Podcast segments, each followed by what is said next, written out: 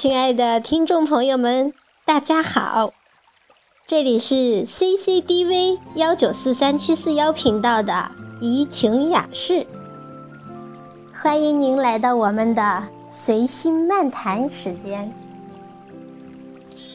今天的节目里呀，为您送上的是由老龙头执笔的《肉肉情缘》。肉肉情缘，说的是狼行千里吃肉的事儿。可这“肉肉”一词儿，又像是幼儿园里的乖乖逗乐，也有点小鲜肉的调情意味儿。如此怪异的表述，莫不是为了博人眼球吧？其实不然。所谓“肉肉情缘”。实则为丛林法则的另一名号，以肉肉柔情之说，重新诠释寓言故事《东郭先生和狼》的善恶是非，还其在丛林法则中的自然属性。言之温和，让人听来不会有太浓的血腥味道。如此慎言，也算用心良苦了吧？丛林法则的核心是弱肉强食，食之当然。狼行千里吃肉，所以是狼；狗行千里吃屎，固然是狗。故事中的东郭先生没有被狼吃掉。狼反被老者吃掉了。书中没有言表，可我猜想肯定是被老者用拐杖打死后扒皮吃肉了。因为吃掉它才算彻底解恨，才是伸张了人的正义。之所以如此。那是狼不幸跑到人类地盘上的结果。如果是在丛林里，狼自有狼的天赋与本性，相关结果就另当别论了。以丛林法则为背景，换个角度重新审视一下故事主角的天然属性，论证两者的肉食缘由。顺手也为两只猫的导师脸上抹点相应的色彩，或是洞开尊身，窥明其内在货色和用心，很有必要。所谓抓住老鼠就是好猫，这里的老鼠被大众化了，大家都被涵盖其中，得小心才是。否则，指不定哪天就会被猫抓住吃了。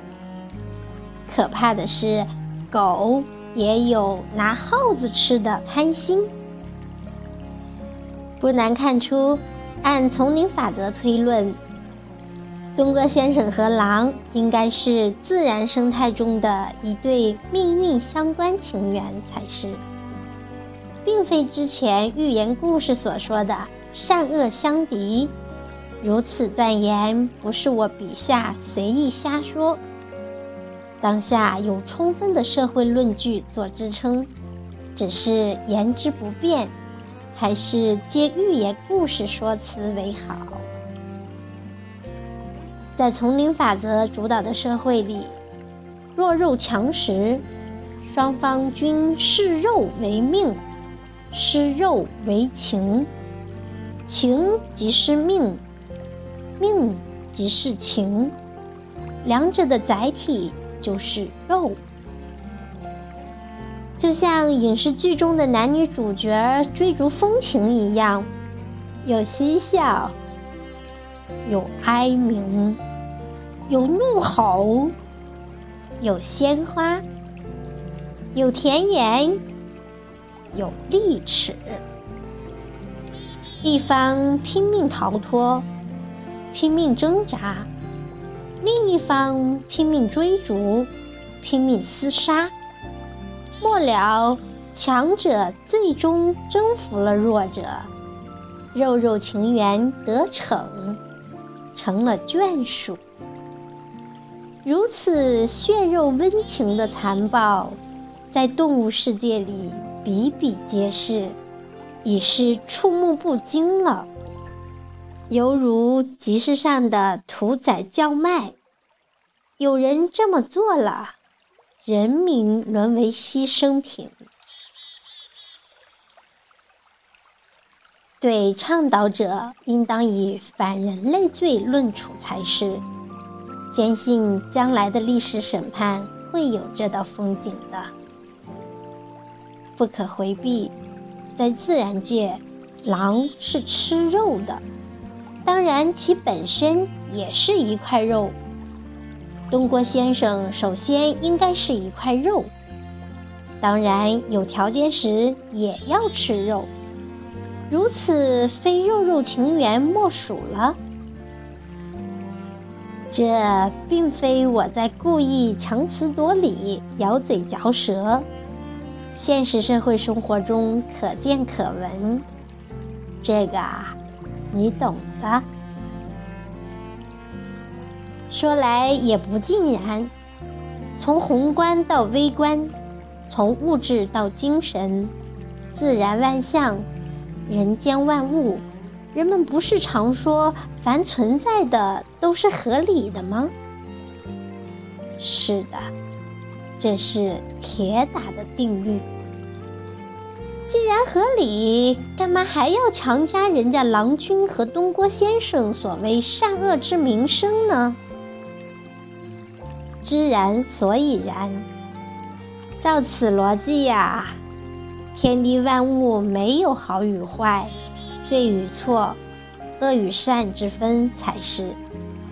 既然如此，我们何不顺势换个观念看世界、观风景、过生活呢？这般说辞背后，不是我就此认可了丛林法则的所谓天然合理性，只是不得已。才逆来顺受罢了。至此可见，凡事应以情缘相论了。比如东郭先生和狼的情缘，光明与黑暗的情缘，男人与女人的情缘等等。如此，再来细说东郭先生和狼的故事吧。前面已经说了。狼要吃肉，所以狼和肉相遇是一种缘，也许是八百年修来的情缘，不然这芸芸众生偏偏被他们俩相遇了。不管是因为什么相遇的，狼认的是肉，要吃的也是肉，吃了肉。他才尽到了狼的天分。其实有条件，你东郭先生也要吃肉。这个所谓条件，就是你手里一旦有了刀枪，或是有了权杖之类，到时说不定被吃的就是这只狼了。在寓言故事里，不是如此吗？老者用智慧重新把狼骗进了口袋里，用手中的拐杖，我们就视其为权杖吧，将狼打死了，吃肉了。因为狼不仅生来吃肉，其本身也是一块肉，被吃了才是善终。只是你很少有机会吃它。它是为更能吃肉的肉准备的，比如老虎之类。话说，天地间所有的生命，首先都是一块肉，而后也都要吃肉，这叫改善生活。食草动物也会就着青草食昆虫，吃自己的胎盘。君不见螳螂捕蝉，黄雀在后了吗？只是有个先来后到，谁先吃，谁后吃，谁吃谁的问题。最后的结果都是吃肉，或是被肉吃了才了。不用担心，只要宇宙还在，肉肉就会生生不息，吃之不完的。这事儿说到上帝那里，也还是这个理儿。我们的社会本是肉肉情缘约会的场所。按照丛林法则来说，肉吃肉是常态，是现实，也是硬道理。肉不吃肉，那就出问题了，或是出了瘟疫之类，有点儿见怪也怪了。这里要强调一下，我们人类应该是文明化了的动物，应该继续自己的文明。不应该再放任其天性复燃。不可想象，也不敢想象的是，丛林法则的推崇者，或两猫论的倡导者，就是要利用丛林法则的天然血腥来诱惑和激活人类原始遗留下来的潜在兽性，积极鼓励弱肉强食。渲染血肉英雄，让人类社会重新回到丛林时代。所谓让少数人先富起来，不强食弱肉，谁能先富起来呢？所谓马无夜料不肥，人无横财不富啊！当然，他们和他们所代表的那个阶层早就占领了丛林统治权力的制高点，这就是他们的夜料。丛林法则是为他们服务的。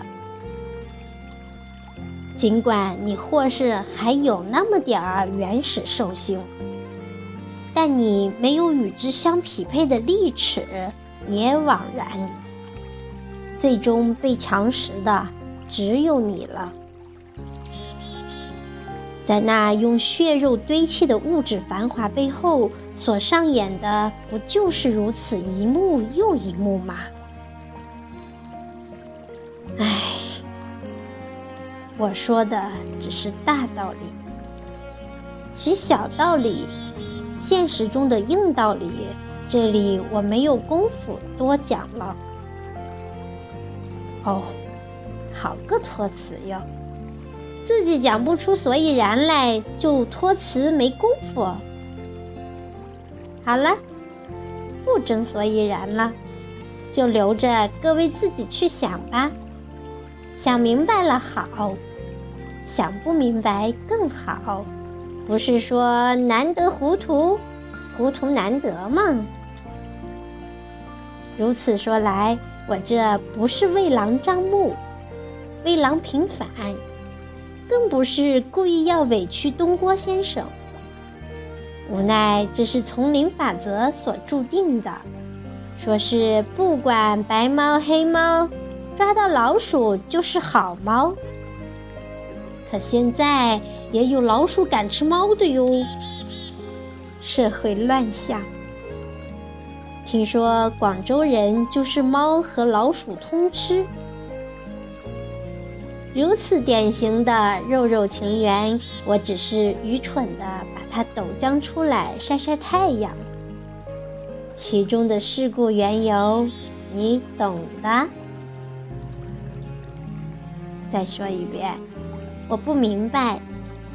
按说丛林法则应该只是动物世界的法则，我们虽然也属动物。但我们毕竟是被文明了的高级动物啊，有思想，有情感，有爱心，有伦理。社会发展至今，我们不该再等同于一般动物而适用所谓丛林法则了。哎呀，没办法。人家实行的是白猫黑猫政策，如今不也玩得很有起色吗？让世界都眼馋了。你不去丛林里混，就没你的活路。与其说被饿死，不如也去丛林厮杀一番，说不定也能捞一块肉肉来吃。但如果你不幸被捞了，那也认了。用一句当下时尚的话说：“我来过了。”接下来你就一边无可奈何去吧。要说丛林法则的优越性，旧中国已经饱尝过了。就是那些饱尝过了的前辈们，用鲜血和生命把它给废止了。如今又被强加在无辜百姓的头上，好不舒服，好个痛苦呀！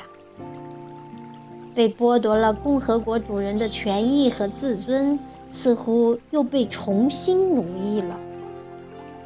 如此国之不幸。人民不幸，天下不幸。唉，这天地间的事儿呀，照理不归我管，何必劳此笔墨？无奈古人言我匹夫有责啊！好个胆大包天的家伙！口气不小，归了你，你管得了？管得好吗？嗯，我是管不了，也管不好。可有过管得了、管得好的时代呀，比如东方红时代，在那个时代。如果发生鱼肉百姓之类的事件，立马就会被拉出去毙了。那是百姓的天下，人民万岁的年代，有个红太阳照着，谁敢在光天化日之下推崇弱肉强食、奴役百姓啊？好歹当下的人们也慢慢醒来。这是当年文化大革命的药效，终于在发挥作用了。人民的呼声震撼，习大大也顺应民意，正在以人民的名义出手整治了。